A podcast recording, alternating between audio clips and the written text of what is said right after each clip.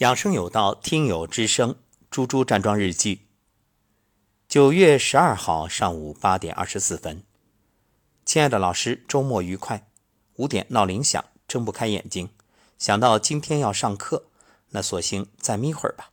五点四十，被可爱的小蚊子的嗡嗡声吵醒，睁开眼睛，感恩揉腹，去卫生间排便，看脸色超赞，学习高级桩。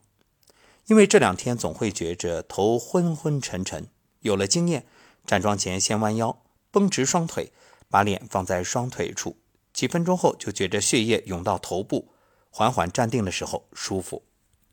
今天一反常态，先是打嗝，接着打哈欠、流眼泪，嗓子不断有痰涌出。好吧，好像一切从头来过，这真真印证了伟大的马克思老人家《资本论》里那个真理。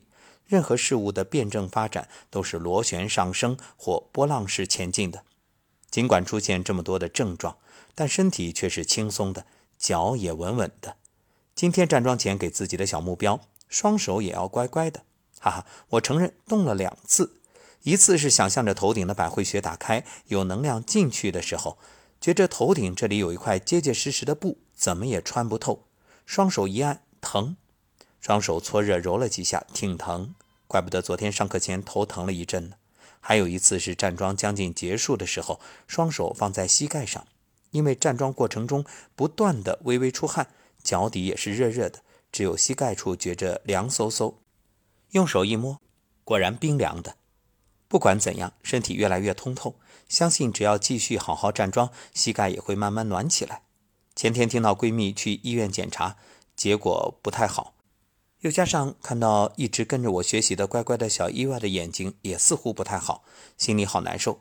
课间就在想自己能做些什么来帮这些我爱的人呢？今早突然想起老师讲过的小猫捉自己尾巴的故事。小猫总是不停地捉自己的尾巴，怎么也捉不着，很着急。猫妈妈看到了，说：“好孩子，你只管往前走，那尾巴当然就会跟着你了呀。”对呀。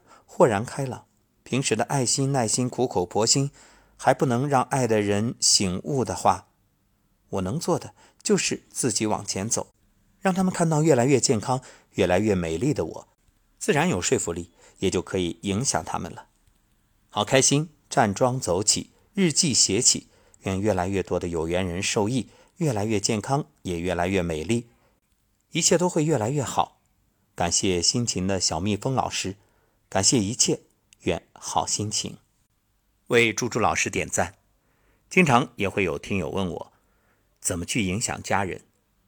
看着家人各种不良的生活习惯，干着急没办法，因为说也不听。与其苦口婆心，不如身体力行，做好自己，让自己变得越来越好，自然就可以潜移默化。